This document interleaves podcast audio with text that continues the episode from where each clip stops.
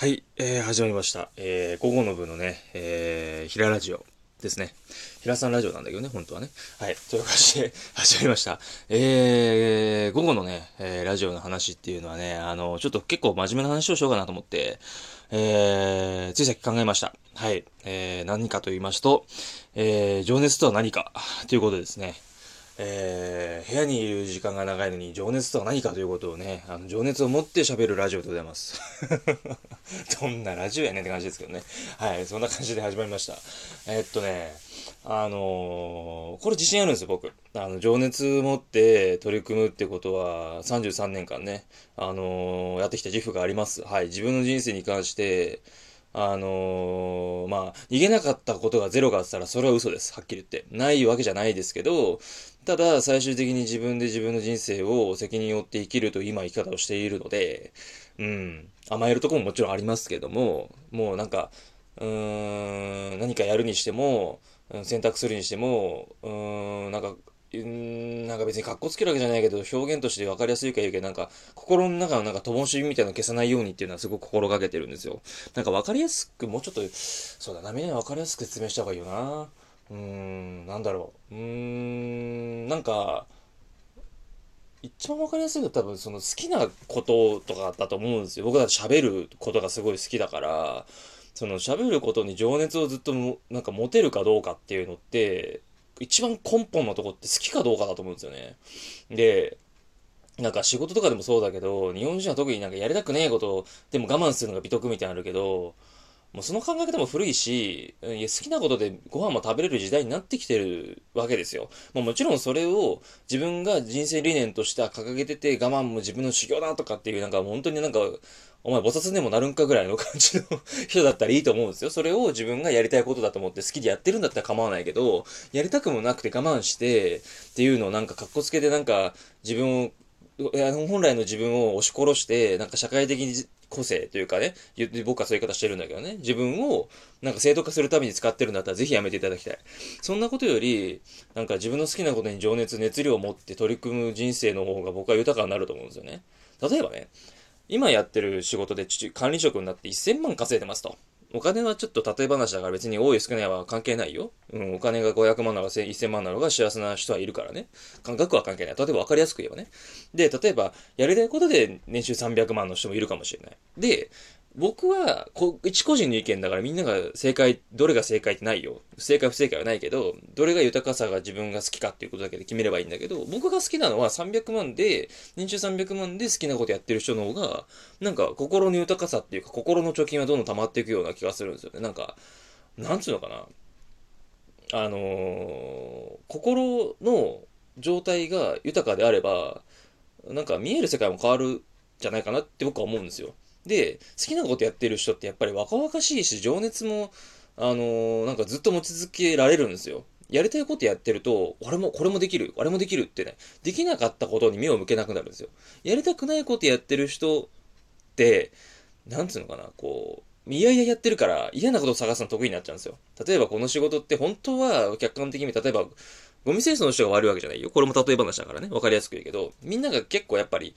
ね、匂いがついたりとか人のゴミとか処理するの嫌だからっつって敬遠しがちなんだけど、俺すげえ尊い仕事だと思うの。で、それを誇り持ってやってる人がいると思うの。俺らがここやんなかったら、ここら辺の衛生面とかっていうのも、やっぱりね、感染症とか今ウイルスもあるから特にそうなんだけど、綺麗になんないし、いろんな人がゴミを出すけど、僕らが処理するっていうのは僕らがいないとそれが、なんつうの、こう、処理されないわけじゃないですか。だからある意味街を、国を守ってるっていう責任を持って仕事してる人もいれば、本当に汚いから、本当やりたくなんで俺こんな仕事じゃいけないってなんか給料も安いしとかって思ってると、同じ仕事でも熱量を持ってやりたいことやってるのか、熱量なくてやりたい、なんかやりたくないことやってて我慢してるのかっていうのはやっぱり分かっちゃうわけですよ。なので、あの、同じ仕事でも捉え方によって変わるんだけど、人それぞれその好き嫌いはあるからっていうことを前提で話をしてるんだけど、僕話すことすっごい好きで、あの、このラジオのね、ラジオトークっていうこのアプリを探した時ももうね、あ、やっと来たなって、俺の時代だと思ったんですけど、やっぱ、一個人がそうやって発信できる時代に生まれてよかったなっていう感謝も生まれて、なんか、なんつうのかな。お題はさ、やっぱり出なくなる時ももちろんありますよ。うん、こうやって外に出てない時間が多いから、やっぱり刺激が少なくなっちゃうからね。うん、家の中で限られることあるかもしれないけど、それでも出てきたかい、関して、なんか、ね、午前中に話していこうともなんか、リアクションくれたりとかすごくありがたくて、なんか聞いてくださる方に何か自分が今思ってることとか感じたこととか、今までの体験とか経験とか、うん、知識とか知恵とかをなんか共有できることないかなと思って喋ってるんですよ。これもやっぱり好きだからっていうプラス、いろいろ掛け算があって、情熱とやっぱスキルも必要だし、うん、僕はやっぱり学びは何に関しても必要だと思ってるんですよ。学びがなくてスキルは絶対上がらない。で、現実から学ぶことができない人って何やっても無理だし、惹かれないし、応援されないし、しかもラジオだったら分かりやすけど聞いてもらえないんですよ。うん。あ、こいつ中身ねえな、口だけだなって絶対わかる。うん。あの、言霊ってあるぐらいだから。それはもう絶対バレるんですよ。いくら口でね、綺麗事言ったって、まあ、政治家が全員悪いじゃないわけじゃないですけど、例えばですよ、あの、講演とか聞くじゃないですか。演説か。あれって、心に響きます？多分響かないと思うんだよ。なぜかって言ったら、あれは公約その党が自分の意思と関係なくね、公約があるから、その通り喋んなきゃいけないわけですよ。そのガイドラインに沿ってね。うん。だから、自分の本念、本じゃない、本じゃないわ。ごめんなさい。言葉間違えた。本心とは違うこと喋ってるから伝わらないんですよ。だから嘘はバレるってことなんですよ。だから自分自身がどう思ってるかっていうことを、素直に自分の経験とか体験とかを正直に、まあ言葉はちゃんと選ばなきゃいけないよね。人が不快になることは選ばないっていうのは大前提だけどね。傷つかないようにっていうのは大前提だけど、なんか、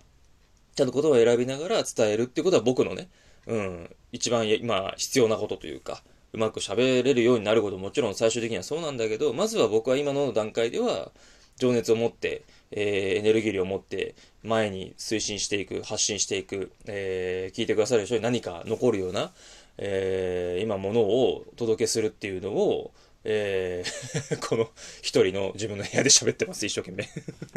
そんな感じです。はい。なので、あの、情熱とは何かっていうと、やっぱり、あの、好きなことをやるってる状態であったりとか、あとは人生かけてやりたいことがどうかだと思うんですよね。そこに集約されると思うんですよ。で人生かけてやるんだから、人生一回しかないんだから、やっぱり本気でやんなきゃダメだと思うんですよ。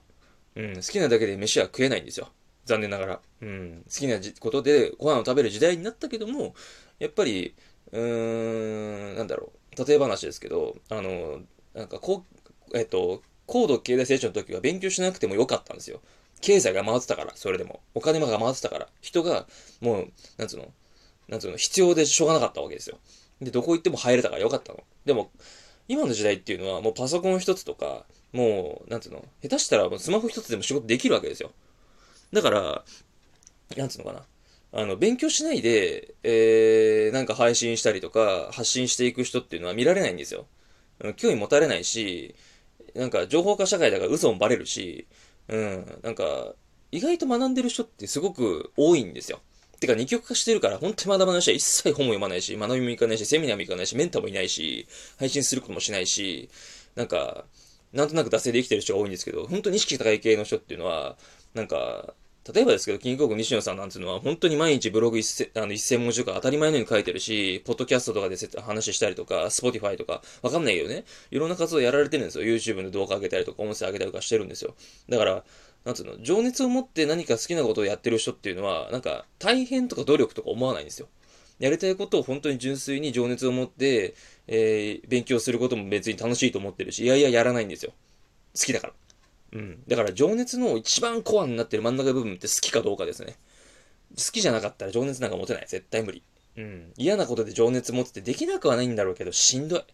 うん。心も体も疲弊する。それだったらやりたいことで自分が才能があるかどうか、自分がこう、なんだろうな、資質があるかどうかっていうのも、やっぱりメンターを探してね、あ自分の先輩となる人ね、うん、あの、行動を指し示してくれるような、うん、人とで会って、その人に、なんか自分の、こう、こういうことしたい、ああしたいってことを意見言って、こういうことちょっと苦手だけど、こういうこともやってみたいとか、いろいろこう、模索してみる時間は必要だと思うんですよね。その上で、僕は話すことが好き、自己開発が好きっていうことが分かったから、やっぱり、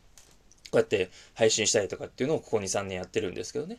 うん。だから、あの、情熱とは、やっぱり好きなことを追求することであり、学ぶこととか、いろんなこと必要になってくるけど、まあ、好きなことをちゃんとこう、追求してやっていくことが僕の中での情熱を持つことではないかなと思ってて、うん、熱量なかったら何もできないからね。本当に。熱量ないものってやっぱ粘りがないから続かないし、人の心を打つとかって無理なんですよ。だと僕は思います。はい。ということで、情熱とは何かということについてお話ししましたけども、えー、今日はこれで終わりにしようかな。うん、また明日ちょっと午前中と午後にちょっと撮れたらいいなと思ってます。ただ明日雨だからね、ちょっと雨の音入っちゃうかもしれない。あと、蒸し暑いからちょっと除湿とかかけちゃうかもしれないですね。わかんないけど。はい。そんな感じで、えー、ね、ひら、ひらさんラジオね、ちょっと言いづらいけど、はい。えー、終わりにしたいなと思っております。はい、聞いてくださったら本当に嬉しいでございます。嬉しいでございます。なんでね、ちょっと なんかあの、スネ夫のお母さんみたいな感じだったんで、今ね。うん、なんか、そんな感じでね、はい、えー、終わりにしたいなと思っております。はい、それではまたお会いしましょう。さよなら。